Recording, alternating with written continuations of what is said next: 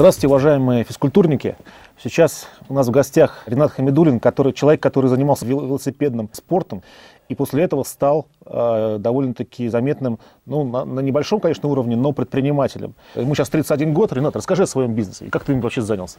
Да, добрый день. Э, ну, в принципе, достаточно просто все получилось. То есть э, был один хороший человек, успешный бизнесмен, друг, тоже, между прочим, спортсмен бывший. Э, мы как-то пришли к нему и спросили, ну, а в принципе, вот так вот, какую идею можно воплотить в жизнь, да? Он очень просто ответил, ребят, вот в чем вы понимаете, туда и лезьте. Потому что во всех других местах, скорее всего, ну не то чтобы вы обречены, но вы попадете в такое болото, в котором вы будете, может быть, даже немножко лишние.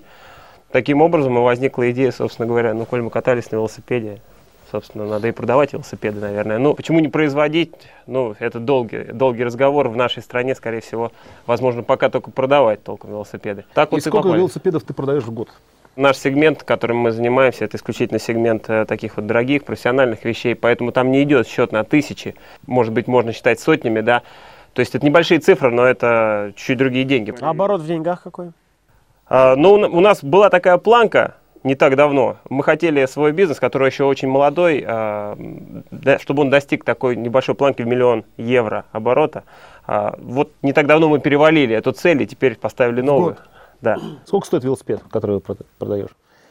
Большой очень разброс от 40 и почти что бесконечно, почти до полумиллиона. Кстати, Олег, я не соглашусь с тобой, ты только что сказал, что незначимый. Вот мы с, э, разговаривали с Димой, когда Огороновым, он приводил цифры, что до миллиона долларов там, да, это 100 тысяч предприятий в Америке. То есть миллион долларов годового оборота, а у них миллион евро, это, во-первых, значительно. Во-вторых, я бы хотел Рената более шире представить. Ренат, а, мой старый знакомый, он, почему он здесь? Во-первых, потому что он мой старый знакомый. Во-вторых, потому что вы просите всегда да, поменьше давать давайте там олигархов умных и миллиардеров, а реальных людей, кто нам реальные истины. Вот сейчас он нам будет рассказывать реальные истины, как становиться. А в-третьих, приведу конкретный пример. Есть такое понимание, что спортсмены вообще, особенно бывшие профессиональные спортсмены, ну то есть э, спорта высоких достижений, а Ренат таковым является, они как бы не приспособлены для бизнеса. И может быть сейчас среди наших зрителей есть такие люди, бывшие спортсмены или действующие, существующие спортсмены, которые думают, да нет, бизнес это не мое, но есть такая еще общепринятая ситуация, что они такие там туповатые немножко, да, только мышцы накачать могут там на ногах, на руках. Вот э, Ренат как раз представитель спорта высоких достижений и, и стал предпринимателем. На той ниве, в которой он был, да, с одной стороны, а с другой стороны, в России велоспортом занимались э, и занимаются сотни тысяч людей. И велосипед, например, фирмы Кальнага все знали с детства. И я был шокирован э, два года назад, когда узнал, что дилера и дистрибьютора велосипедов Кальнага, это на этом каталась сборная Советского Союза и так далее, нет. И, а сотни этих велосипедов продаются, их возят из-за границы. Вот вам бизнес opportunity, да, вот они, вот они возможности. Все спрашивают, как, что делать. И он единственный и первый, кто сказал, слушайте, а почему никто нет? Он пришел к Эрнесто Кальнага, говорит, давайте продавать и началось. Вот настоящий предприниматель. Поэтому расскажи нам все-таки, как это произошло, почему и развей мифы, что спортсмены не могут ничего делать. Ну да, наверное, действительно это миф, потому что делать могут все. То есть э, здесь все зависит от каждого человека, достаточно быть, наверное, каким-то трудолюбивым, стремиться к какой-то цели. Но вот что касается начала занятий каким-то делом, да, давайте так называть, Здесь, конечно, главное немножко смелости иметь, наверное, да, и принимать не всегда стандартные решения. Вот это дается очень трудно, потому что на самом деле, придя вот в этот вот сегмент э, бизнеса, скажем так, торговли велосипедами, мы здесь не оказались единственными. Здесь тоже достаточно много игроков, там маленьких, совсем маленьких, побольше. А, но вот отличий между, между ними было очень мало, как потом оказалось. А, что, собственно говоря, какое решение а, было принято, какое оказалось, наверное, на данный момент переломным – После двух-трех лет э, таких вот занятий в ногу со всеми, то есть одинаково со всеми, э, можно сказать, так вот интуитивно пришло решение. Ну а почему вот мы боимся взяться за что-то более дорогое, да? Почему мы, как все, пытаемся вот 200-300 долларовые велосипеды, там, которые, в принципе, можно и там в супермаркете Ашан приобрести, э, как все вот продавать там тоннами, то есть бери, бери больше, кидай дальше, что называется. Может быть, попробуем выйти в какой-то более элитный сегмент. И вот тут как раз было очень тяжело. Потому что, казалось бы, вот они велосипеды, ты покупаешь, продаешь, идет оборот, там приходят там, десятки людей, которые за, за день ты можешь продать большое количество велосипедов, да, вроде бы все идет, как можно от этого отказаться? Но потом, как оказалось, что элементарный подсчет на калькуляторе показал, что для того, чтобы обслужить вот этот поток людей, те люди, которых ты вынужден держать, да, чтобы они собрали велосипед, чтобы они там наладили, там продали, они все, в общем-то, прибыль от этих велосипедов и поедают. Поэтому вот на этом основании показалось нам, что мы можем принять вот это вот решение и перейти к этому дорогому сегменту. Ну а вот там вот мы уже оказались практически одни. Чем отличается велосипед за 500 тысяч рублей от велосипеда за 40 тысяч рублей? Ну, все очень просто. Тем же, чем отличается машина за 500 тысяч рублей от машины за миллион долларов, да, бывают ведь и такие. Качество исполнения. Да и потом, это же как любой профессиональный инструмент. Вы же можете купить гитару там, за 10 тысяч, там, балалайку какой-нибудь в гуме, там, в, в аудиомагазине, а можете взять что-нибудь эксклюзивное, ну, да. материалы отличаются? Что да, там? материалы, материалы, то есть технологии, которые применяются, все, все то же самое. Ну и потом, Коль уж мы заговорили, да, про Кальнагу, ведь какие-то есть эксклюзивные вещи, такие как Кальнага, Кальнага for Ferrari есть такой велосипед, то есть сделанный э, именно в сотрудничестве с этой грандиозной фирмой. Ну и здесь уже отчасти продается даже бренд. такой бренд, да. Вообще все велосипеды Ferrari, которые делают, их много продается, это все Кальнага делает. Они, они, естественно, их не делают, это аутсорсят они у них. И сколько таких э, велосипедов может продаваться в России? Не очень много этих и делается, да, потому что и там 200 а, штук, 200 штук э, каждая серия, там их было несколько серий, всего две или три, да. Ну, для России, я скажу так, э, ту квоту, которую давали, там, говорили, вот вам 10 велосипедов, больше ну не можем. В принципе, она расходилась. И... Покупали э, он, известные он, кстати, люди? Кальнагов и Феррари в Хэрротсе, я видел, стоит 12 тысяч фунтов стоит. Да, кстати говоря, заходят интересные личности. Да, тут э, можно даже какие-то фамилии не называть, просто иногда узнаешь, там, вот там человек там вроде руководит каким-то банком, да, а вот тот там еще какой-то ассоциацией. Ну, да, все-таки игрушки дорогие, и, естественно, люди состоятельные. Ну, простой Хоть... человек за полмиллиона рублей этот велосипед, наверное, не купит. Ну, вот тут интересное очень наблюдение я произвел, потому что, знаете, когда приходит дедушка там в штаниках с оттянутыми коленками, да, и говорит, а мне вот ну там заверните. Можно немножко просто до речи потерять, а, кстати, но такое бывает. Воры в законе обычно так выглядят. Да ну, так сказать, не были похожи очень сильно, но бывает. То есть абсолютно разные разный контингент, там и студенты приходят, не знаю, может, он упал. Я всегда говорил, что предложение рождает спрос. По поводу, кстати, нашего дела, в котором мы работаем, мне кажется, что у нас э, в России достаточно проблематично с одной вещью, вот с сервисом конкретно, потому что с чем мне не приходится в жизни сталкиваться. Да, мы можем купить вещь, но вот чтобы что-то обслужить, что-то сделать по-нормальному, с этим проблема. Над этим мы сейчас как стараемся плодотворно трудиться, потому что по признанию многих людей, они бы, они бы и рады купить велосипед, да боятся, что не, потом не поймут, что с ним делать, там, что подкрутить, а времени-то нет ехать вот, куда-то. То есть не развито это все. Здесь очень много в чем можно... А у вас один сервисный центр в Москве или несколько? Да, один. Тут еще одна На проблема. метро Домодедовская, да, там все? Да, там. Проблема большая, конечно, с кадрами, потому что все-таки такое дело, которое... Веломеханик. А на так... какой улице находится? Скажи, чтобы люди приехали, велосипеды хорошие покупали. Домодедовская. улица Домодедовская, метро Домодедовская. И... А как называется магазин? Ну, в настоящее время мы, так скажем, развиваем свой собственный бренд. Он, мы его достаточно красноречиво обозвали называется велоспорт. велоспорт. То есть, э, Хорошо. ну как можно назвать, да, магазин продукты, магазин там мороженое, да, красноречиво. Вот у нас магазин велоспорт, и здесь было связано, что в какой-то один из моментов мы так удачно купили просто-напросто название сайта, вот это велоспорт.ру, да, отсюда все пошло. А инструмент продаж, это как бы люди откуда узнают про твой магазин?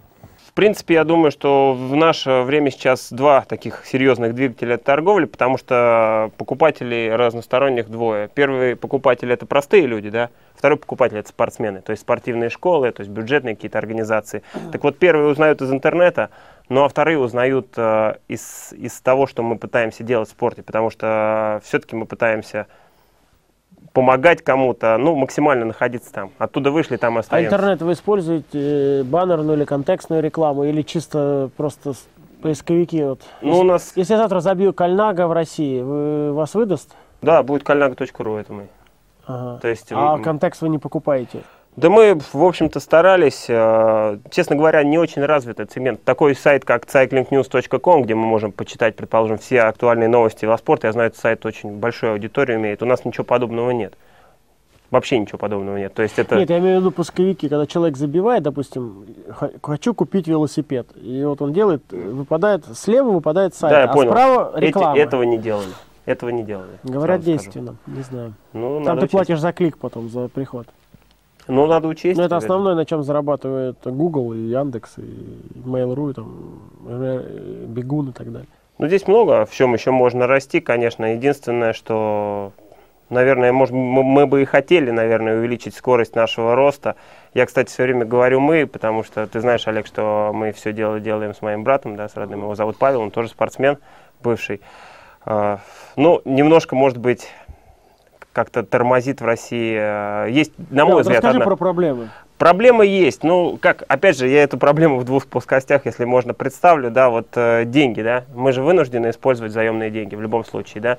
Вот, на мой взгляд, те ставки, которые мы получаем в России, нас немного тормозят. То есть, ну, э, то, что случилось сейчас, то, что 20% ставка это за счастье некоторым стало, да, мне кажется, это многовато, да, потому что не настолько это прибыльные, наверное, сегменты, э, не настолько быстро оборачиваемые, во-первых, то есть э, очень много приходится держать в наличии, на складе, что называется, да. Здесь, конечно, это, э, этот тормоз есть. Ну, а второе, банки, в свою очередь, здесь уже я не могу сказать только про нас, предпринимателям, начинающим, я считаю, что помогают, потому что у нас в России трудно получить кредит. Ну, в первый раз, да? И вот здесь я считаю, что это положительно, потому что э, на моей Я памяти... тебя разочарую, у них тоже трудно первый раз получить кредит. Ну, буду знать. Положительный момент в чем? Мне кажется, что я просто видел людей, которым доставались легкие деньги поначалу, и они э, не, не могли просто переварить их, и, в общем-то, все плачевно заканчивалось достаточно потом. Потому что наш первый кредит, который мы получили, это было, я помню, 500 тысяч рублей, да, нам-то оказалось это очень большие деньги. Он нас дисциплинировал, он научил нас работать. Потом был там миллион, потом был полтора миллиона рублей. Потихоньку вот такими вот э, банк не давал разогнаться, да. То есть мы работаем там со Сбербанком, грубо говоря, там не дают тебе разогнаться и этим самым уберегают тебя от проблем больших. А вот скажи, бизнес-план у вас, да, или вообще бизнес-планирование, какой горизонт, на сколько лет? Мы далеко, конечно, забегать пока что не получается, да, но, как правило, на, бли- на- на ближайшее время, то есть ближайший год, какой-то план всегда есть. То есть э, длительного планирования не получается. Ты же женат, я помню, да? Да. Вот ты замуж э, женился когда? Ты что, на год, что ли, планировал? Так я когда женился, это было три года назад, еще ничего вообще не планировал, а сейчас у меня двое детей, Олег. Вот видишь? Представляешь, какой прогресс? Ну ты не на год же планируешь. Как вы все на год-то планируете? Ну что за детский сад-то? Ну что ты можешь за год сделать? Ну хотя бы на 5 запланируйте. Вот ну. видишь, все-таки возвращаемся к теме спортсмена, ну не хватает. Бизнес Да, может быть. От Олега Тинькова. На 5 запланируйте. Ну, ну, когда- ну что год? Ну что ты можешь с годом напланировать? Объясни мне. Что он имеет в виду, что Ты можешь менять год? эти планы каждый год, это правда, что все нормальные люди делают. Но план-то должен быть финансовый хотя бы на 5. Ты его меняй в зависимости от ставки 20%, через год она будет 12, ну дай бог, конечно. Будет или, ли? 14, ну или 30, не знаю. Ты можешь поменять, но план должен быть пятилетний. Нельзя на год планировать. Вот вам все просто прикладные советы. Вот вам прикладной совет. Прекратите планировать на год, планируйте на 5. подожди, то- то смириться с, с убытком или все-таки все равно по году планировать прибыль? Нет, Или ты должен планировать на 5, но ты, ты каждый год э, ревизию должен делать вот этих оставшихся четырех. Год он уже ты только можешь подсчитать, что произошло. Но на 4, базируясь на результатах первого, ты должен скорректировать. Пот- ну, еще год добавить. Потом ты планируешь опять на 5. Год прошел, скорректировал вот эти три, да, еще там год добавить и так далее. То есть, ну, ты должен видеть перед собой 5 лет, а не од- один год и все, и пропасть. Ну, как, что тут можно, что это за бизнес? И Ну, что? То есть вот именно в этом, Олег, э, ты видишь как бы ошибку начинающих бизнесменов, скажем так, что нет Ну, вот этого как долгосрочного минимум, то, что я планирования. увидел. Потому что год ты ничего не видишь. Это как вот в велоспорте у нас, помнишь? Ты, конечно, был более великий спортсмен, чем я, но тем не менее я помню, что когда ты пишешь вираж на скорости 80 км в час или 90, представьте, серпантин в горах, все помнят. Ты не можешь смотреть под колесо, ты просто улетел тогда. Ты должен смотреть далеко, максимально, как ты можешь, за поворот. Тогда ты вписываешься. Если ты смотришь под колесо, то ты, ты просто улетаешь с дороги разбиваешься. Правильно я говорю? Почему? Потому что под колесо это уже вчера. А там это сегодня. А то, что ты не видишь, это завтра, да? То есть ты должен смотреть вперед. Но это же справедливо и для горных лыж, там, и для мотоциклов, для любого там нормального динамического спорта. Нельзя смотреть под колесо. Это, это вчера уже. Потому что что ты можешь сделать, если там яма? Если там это вчера. А когда смотришь вперед, это вот сегодня. Потому что ты там уже, да? Э, И так и с бизнесом. Если ты планируешь на год, это ты смотришь под колесо. И все. Вот проблема, и все, и что ты с ней делаешь? Ну, надо проблемой? учесть, да, встретиться через год, посмотреть, какая будет динамика. Ты не вписался в поворот, все, ты вылетел. Ну все, списал Олег, да, нас. Слушай, а правда, что силовики, чиновники и другие э, элементы нездоровые дают, э, не дают развиваться бизнесу маленькому? Ничего подобного не видел, честное слово. Может быть, у нас какой-то такой особенный сегмент, может быть, может быть, те люди, боятся, которые... боятся велосипедистов. А, нет, наверное, наверное, Ну, вот так. Те, те люди, которые покупают у нас велосипеды, да, они, наверное, не позволят с нами ничего сделать. Потому что, кстати, а, интересно, интересно прозвучало, А да, что вот за люди идея. такие интересные? Ну, всякие люди приходят, да, в том числе и те вышеназванные. Криминальные авторитеты? Ну, кстати говоря, и такие бывали. а. Вот я помню, понимаю, вернее, что был некий вечер, вы сидите с братом на кухне, там пьете чай, не знаю, и думаете, ну вот зав- завтра начать. Вот а- опиши этот момент, люди хотят это видеть. Как это, вот это решение принять? Нет, все-таки все, и ты положил первый, достал из кармана доллар или там евро и инвестировал. Вообще начали с точки около магазина, то есть две там стойки с 10 велосипедов, да, и у меня в кармане лежало полторы тысячи долларов. А в чем-то магазине вы арендовали? О- точку, около да? магазина. И там вот На были как улице, раз что те самые, да, на улице. Те самые дяди, которые, можно называть их, может быть, там бандитами или кем-то. То есть э, вот с ними так поговорили, они, ну ладно, вставайте там. Полторы тысячи было у меня в кармане, да, а полторы тысячи в небезызвестном банке, который очень жестко вошел тогда на наш рынок с карточками со своими мы взяли. И потом два года безуспешно пытались расплатиться с этой карточкой кредитом, потому что я, а, помню, мы взяли 60 тысяч рублей в банкомате, чтобы купить первые велосипеды, да. Это с моей карты, что Да ли? нет, нет, другой банк был. Я, русский стандарт такой уже А, банк у нас понял. был жесткий, да. Не, ничего можно Так сделать. вот, Ага. э, платили, платили, платили, заплатили больше, чем взяли намного, и с ужасом обнаружили, что должны еще больше половины. Вот такая история с нами была тоже. Ну, ничего, расплатились, все нормально. Рискнули, да. А рискнули еще чем? В общем-то, пытался я там один, брат работал в другом месте, но работал ровно один день после того, как я начал. Потом следующим вечером пришел, сказал, что я уволился, пошли вместе. То есть, э, в принципе, вера была сразу, да. Я говорю, начало было очень даже скромное, то есть это какие-то не очень большие деньги. Ну что такое 100 тысяч рублей по нашим дням? Сейчас, в принципе, при желании, я думаю, многие смогут их найти, правильно, да? А на Евроспорте, кстати, я не знаю, кто-то узнал Рената по голосу. Ренат это голос Евроспорта. Если вы включите Евроспорт, и когда будете смотреть любые велосипедные, только велосипедные, да? Да, только велосипедные велосипеды. соревнования, Ренат это комментатор Евроспорт. А там какие-то деньги платили или платят? Или это чисто твое, как и я здесь, бесплатно все? Я, Олег, удивился. После того, как я то- первый раз пришел, походил пару месяцев, и вдруг мне конверт дают, когда я То есть прихожу. Французы какие? Я значит ну французская себе, компания. еще, еще и А там. А у нас на. Рашеру ни хрена не получим. Да, но другой вопрос, Ну сколько? что значит французская компания, а? А Нет, там всё чётко. получат. Помог тебе все-таки Евроспорт чуть-чуть, да? Ну, Опять же французы. в принципе, всегда тактично были, никогда не... Велосипедные соревнования, мы занимаемся велосипедами, можно было с какой-то рекламой, но как только ты откроешь рот и скажешь заветное слово «Кальнага», да, тут же куча обиженных каких-то людей, там, начинаешь, что вот, посмотрите, там, используют, там, мол, служебное положение. Ну, на самом деле, это бред, потому что, ну, это все равно, что... Скажи другие еще названия. да, а, да это все равно, что комментировать автомобильные гонки, да, и ничего не рассказывать про Феррари. Оно же заслуживает этого, потому что это Феррари, то же самое Кальнага, ну почему не рассказать? Ну, объективности ради, ты знаешь, что с Эрнестом мы большие друзья, Кальнага Эрнеста, и он мне один из этих велосипедов Кальнагов и Феррари подарил. Я все-таки его не купил за 12 тысяч фунтов. А, Конечно, он теряет а, немножко уже моментум, то есть все-таки старая вот эта итальянская ремесленническая школа, сейчас все-таки Червело, такие есть бренды, будем, так сказать, объективны в этой передаче, и Трек, то есть это а, датчане, ан- американцы, ну, в основном англосаксонские страны, австралийцы, они, конечно, поджимают старых вот этих итальянских производителей, Дероза, там, потому что они, они ремесленники все-таки итальянцы, они мало понимают, что такое маркетинг, и совсем не понимают, что такое технологии новые, да, инновации, и они, конечно, живут в старых парадигмах мышления. Они делают классные велосипеды, и это такая эмоциональная вещь, это как Феррари, да, это, ну, то есть это эмоция. Ну, понятно, что Porsche лучший автомобиль, да, но Феррари это просто, так и Кальнага. То есть Червело, конечно, лучший велосипед, но Кальнага это Кальнага. И Ну, это тут можешь говорить тоже. Объективности, объективности ради, конечно, наверное, правильно сказал. Просто эти с душой, а эти там деньги зарабатывают. Да, разные вкусы, разные велосипеды, можно и так сказать. Никто же никому ничего не навязывает, правильно?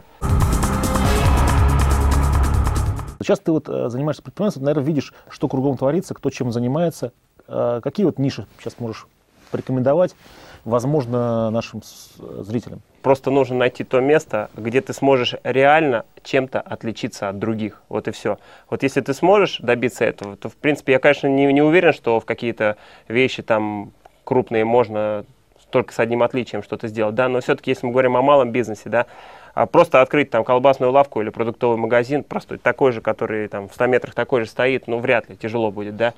А вот если открыть там, я не знаю, такую же колбасную лавку, где будут там, не знаю, голые девушки, да, продавать колбасу или еще что-нибудь, ну, какая-нибудь глупость там может быть, да, что, какое-то отличие, не конкурентное преимущество, а отличие от других, нужно отличиться, вот и все. Хорошо, ну, у нас традиционно, э, у нас две вещи традиционных в нашей передаче. Человек себе желание загадывает, потому что он сидит между двумя Олегами Юрьевичами, и в конце самой передачи обращается напрямую в камеру, вот. И обращается к своему, по сути, потенциальному конкуренту, но ну, к человеку, который еще не принял это решение, к сожалению, для него и, к счастью, для тебя делать свое дело – я считаю, что настоящий самодостаточный мужчина это тот, кто делает свое дело, а не сидит на диване и не думает, э, как получить там какую-то государственную или там социальную льготу, или хуже того думает, а пойти ли бы мне там поучиться, еще получить третье или какое-то. У меня вообще нет высшего образования, а он зачем-то третье идет, получает, или четвертое. А тут то что-то предпринимает. Как бы обратись к нему, предложи что-нибудь, или просто по философству. Поддержи ну, его. Желание... Под, подпни его по-простому. По, по, по Желание я тогда загадаю про себя, чтобы, как говорится, сбылось. Да, а что касается пожеланий, ну, здесь много чего в жизни удалось посмотреть за последние годы. И вот такое пожелание, ребята, давайте вот э, не бояться, да, заниматься делом. И самое главное, что очень мне не нравится, но что очень часто я вижу, можно так вот назову, не нужно вот колотить понты по-простому, потому что я знаю огромное количество людей, которые на самом деле э, мало еще чего сделали, да, но вот это вот желание выглядеть как э, те, которые уже что-то достигли, э, оно вообще превосходит все остальное, и люди только этим и занимаются. Знаю много людей, которые мне говорят, там, набиваясь там закусочными сосисками, что я на переговорах, я знаю, какие переговоры. Я в своей жизни за 7 лет провел один раз всего лишь то, что я могу назвать какими-то переговорами. Зато я знаю кучу людей, которых в кармане 100 рублей, но они целый день на переговорах. Вот это я считаю колотить понты, которые мешают просто работать. Пожелание такое. Все. Спасибо, кстати, очень толковое, мне кажется, и такое рациональное пожелание. Спасибо тебе большое за время, тебе успехов с продажами не только велосипедов э, Кальнага, но и всех других брендов. Спасибо Расширяйте вам. ассортимент.